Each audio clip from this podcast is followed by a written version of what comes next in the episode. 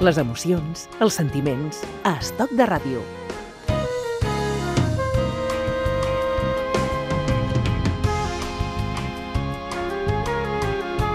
Momento para pasearnos eh, por este proceloso mundo de la música y lo hacemos eh, con el director de noticiasclave.net, con Jordi Rueda. ¿Qué tal Jordi? Bienvenido a de Radio. Bien hallado, Manolo. Hoy vamos de la salsita a la salsa. Sí, vamos a hablar de ese término que se popularizó a partir de los, de los años 70, pero que ya existía, ya lo decían muchos músicos, y vamos a hablar de sus orígenes y de, cómo, y de qué pasó con, con ese estallido que hubo en los 70 en todo el mundo, con, con un género musical que tenía unas raíces muy amplias, pero y que incluía varios géneros, pero que se definió como salsa. ¿Y la salsita es la salsa en La salsita porque la primera vez que en la historia de la música caribeña eh, se utilizó la expresión salsita, la expresión salsa, como precedente de salsa, fue en una canción del año 28 de Ignacio Piñeiro. Ignacio Piñeiro eh, fue uno de los padres del son en La Habana, y fue el creador de temas muy, muy famosos en aquella época que han perdurado incluso, ¿no?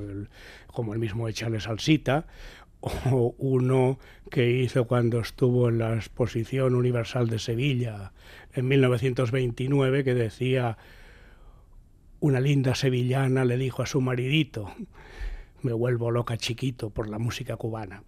Y bueno, luego en otros sones explica que sale en una noche aventurera, se le atribuye erróneamente, yo lo he oído por aquí varias veces, el himno de Asturias.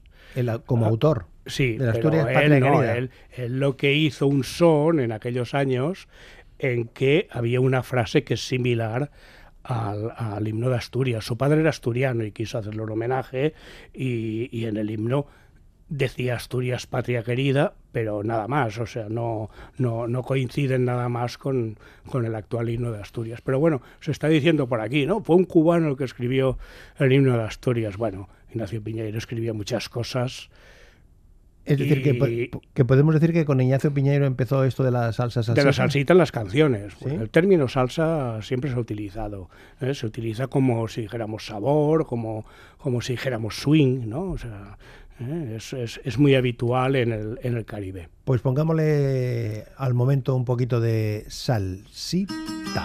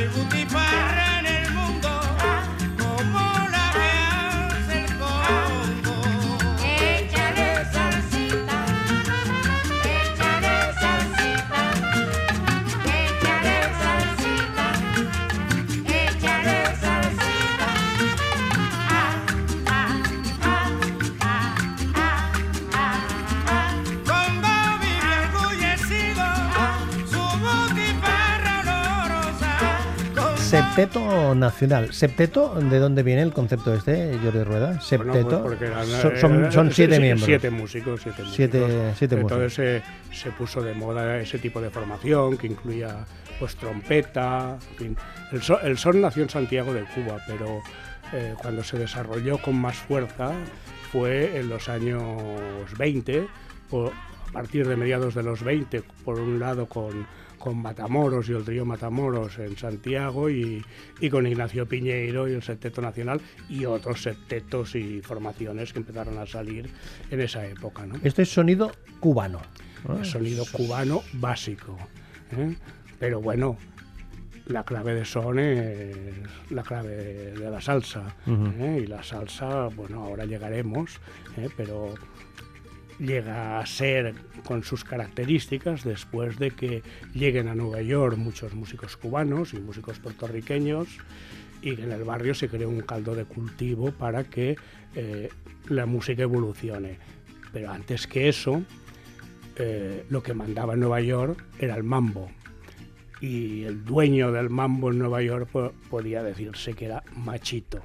¿Eh? que era Francisco Grillo, un cubano que llegó allí, primero estuvo la orquesta de Xavier Cugat, después creó su propia orquesta y hizo pues una música que fue muy alabada, contaba con Mario Bauzá como director de su orquesta, eh, incluso fueron los que iniciaron lo que hoy en día se conoce como el Latin Jazz, porque ellos empezaron con, con músicos del bebop como Gillespie y otros a hacer eh, Latin Jazz en los, a finales de los 40. Pero bueno, lo que mandaba en los escenarios de allá, lo que la gente quería bailar, era el mambo. Y vamos a escuchar un mambo muy sabroso, muy picante, con la voz de Graciela, hermanastra de Machito, que dice, sí, sí, no, no.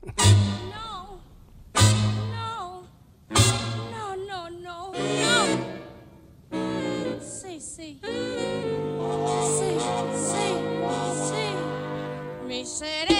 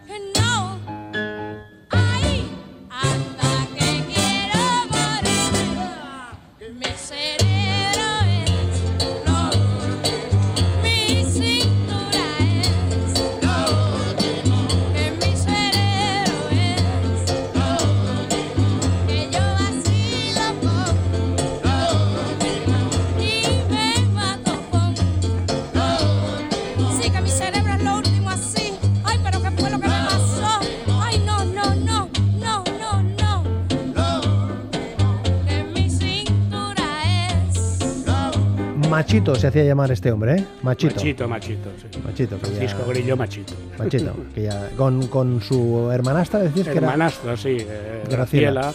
Ellos eran, eran habane- bueno, eran, creo que de, Guanabacoa, me parece.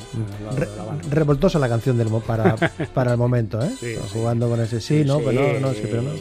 Y bueno, y me imagino que eso en directo debía excitar a todos a todos los que estaban en, en las salas aquellas de Nueva York. Seguimos en Nueva York. Seguimos en Nueva York porque es ahí donde fundamentalmente ocurren las cosas. En, en Nueva York eh, llegaron los 60 y el mambo continuaba con fuerza, Machito, Tito Puente y otros músicos. Pero los músicos jóvenes, eh, el mambo se había convertido en una música para, para virtuosos, ¿no? para instrumentistas virtuosos. Los músicos jóvenes que todavía no sabían tocar mucho y, y tenían, no tenían una gran formación, tenían ganas de hacer una música eh, más contundente y más representativa. Entonces empezó a salir eh, un tipo de música que se llamó Boogaloo. O, o también Latin Soul, porque se trataba también de captar al público afro- afroamericano que iba a los conciertos que se hacían por los, por los músicos del barrio. El barrio es el barrio de los, originalmente de los puertorriqueños, pero que ha, ha ido mm, aglutinando la- latinos de, del resto de Latinoamérica a lo largo de las, de las décadas. Y se llama El Barrio. El barrio, el barrio, sí. ¿eh? Y se llama el barrio en español, ¿eh? en Estados Unidos se conoce como el barrio. Y bueno, y un músico representativo del barrio, puertorriqueño, pero llamado Joe Cuba, fue el rey del bugalú y, el, y, y del latin soul. Él hizo un tema que se hizo muy famoso que se llamaba El Pito, ¿eh? que decía que, que no iban a volver a Georgia, ¿no? Esto era sobre todo dedicado al público afroamericano, ¿no? que, bueno, el barrio está en Harlem, es la parte de abajo de Harlem, o sea que, que por allí coincidían en los mismos locales. Pero luego empezó a desarrollarse el bugalú, hubo muchos músicos buenos que tocaban bugalú, aunque era un- una música muy elemental, porque eh, en esa época estaba de moda el rock, ¿no? Entonces estaban influidos por el rock. ¿eh? Y, era y se buscaba una música más sencilla y juvenil. Y bueno, Joe Cuba, uno de los temas que hizo más, más notables, eh, fue después uno en el que él habla, que se llama Do You Feel y explica lo que es el barrio en inglés, y luego pues oímos un cantante que, característico de ese tipo de, de canción.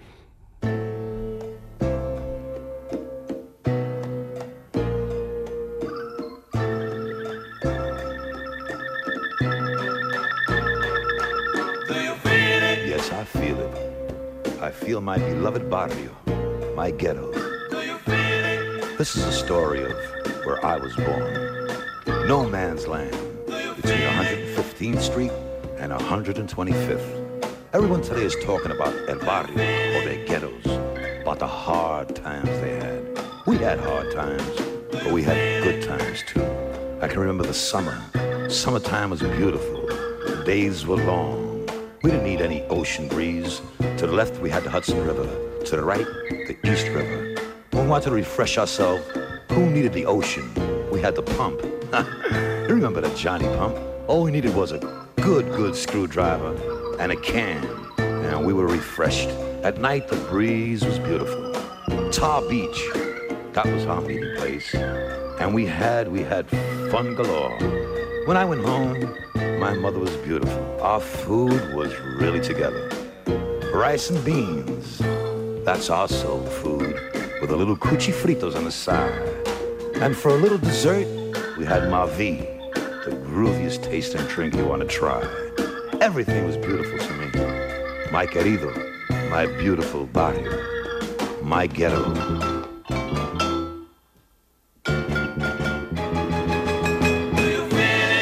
Yes, I feel it, but I feel it in another way. Feel I feel the pressure that keeps us down.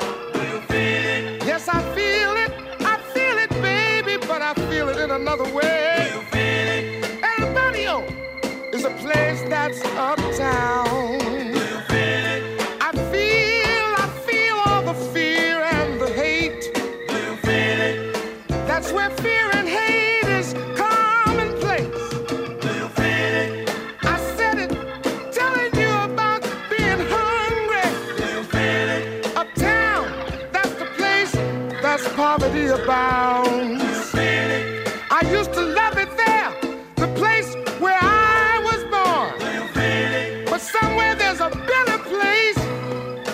Find it, I'll be gone, gone, gone, gone, gone.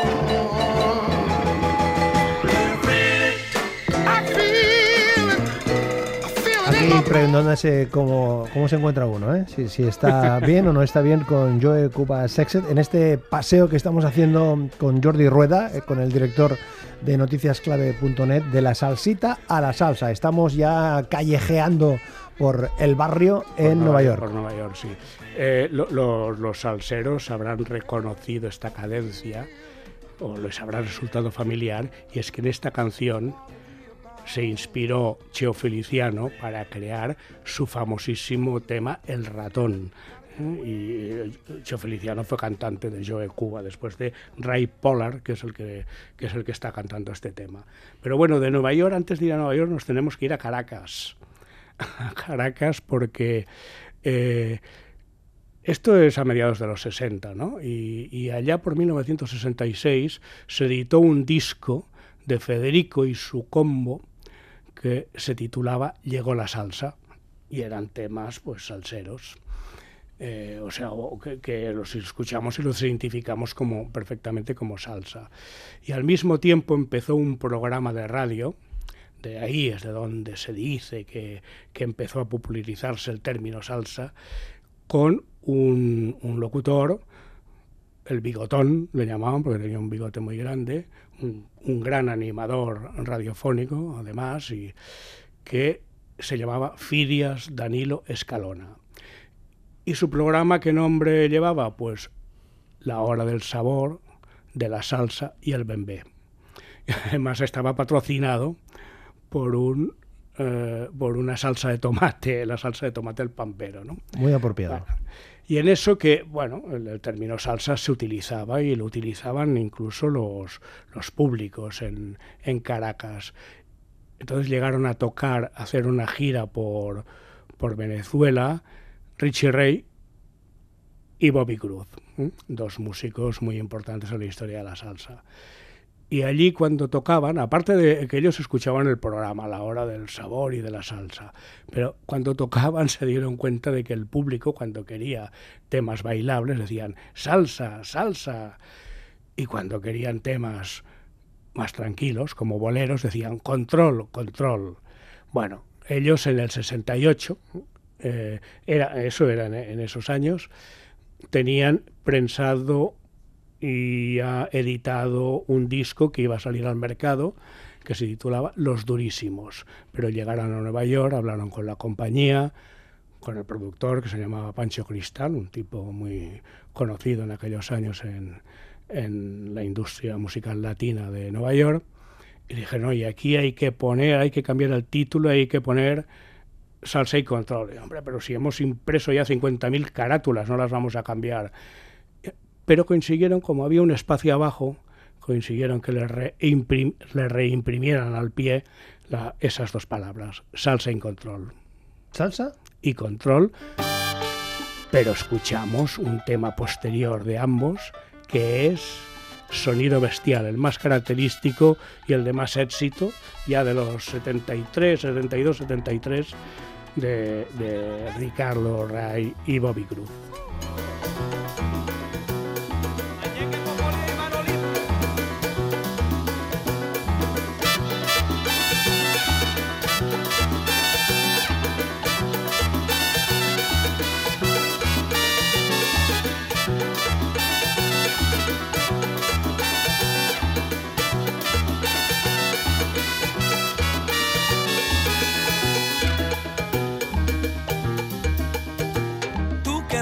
Que ya no servía, oye tú que decías que ya no salía. Ahora mismo mi amigo yo te vengo a saludar. Escucha, escucha. Oye sonar las trompetas, oye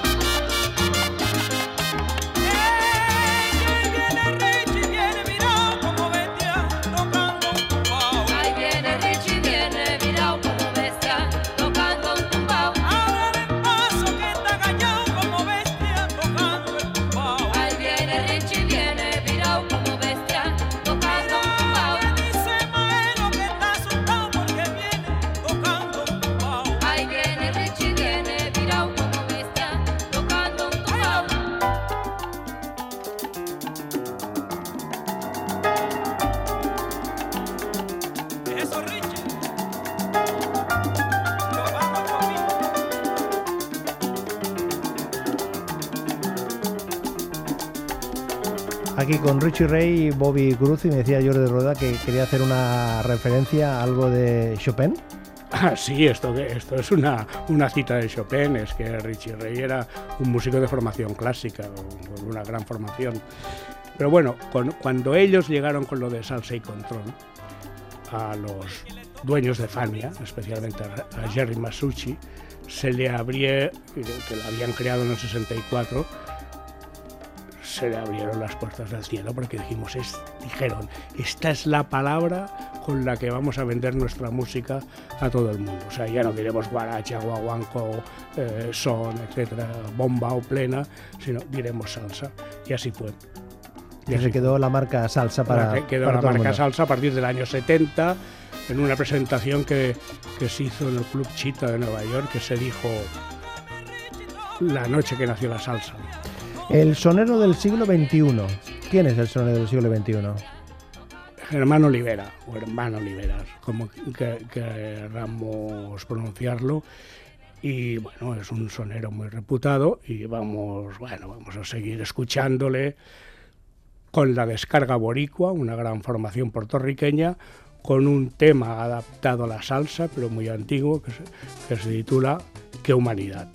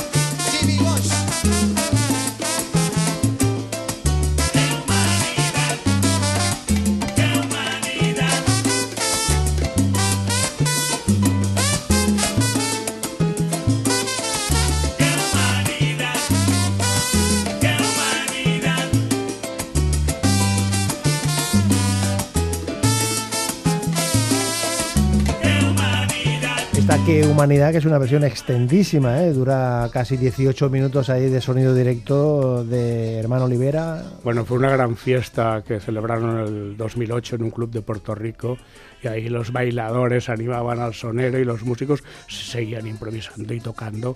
Hicieron esta versión magnífica de Qué humanidad. Y aquí que llega Diego el Cigala. Bueno, de Borinquen nos vamos a ir a Cali porque dicen los salseros de la mata que es en Cali donde se hace la mejor salsa brava del mundo en estos momentos. ¿Y a dónde fue Diego Cigala con su pianista y coproductor Jaume Calabuch Jumitus a hacer su disco de salsa? Pues a Cali, ¿eh? con la Big Band de, de Cali, la Cali Big Band, dirigida por José Aguirre, y ahí hicieron un magnífico disco que se titula Indestructible. De mi hermano con la vida de nueva sangre. Vamos a ver si la salsa es indestructible o no. De momento hemos eh, aquí paseándonos, hemos estado paseándonos de la salsita a la salsa. Hemos empezado en Cuba y hemos acabado en Cali. En Me- Cali, menudo paseo, menudo paseo. Pasando por, por Caracas, ¿no? Hasta la próxima, Jordi Rueda. Hasta la próxima.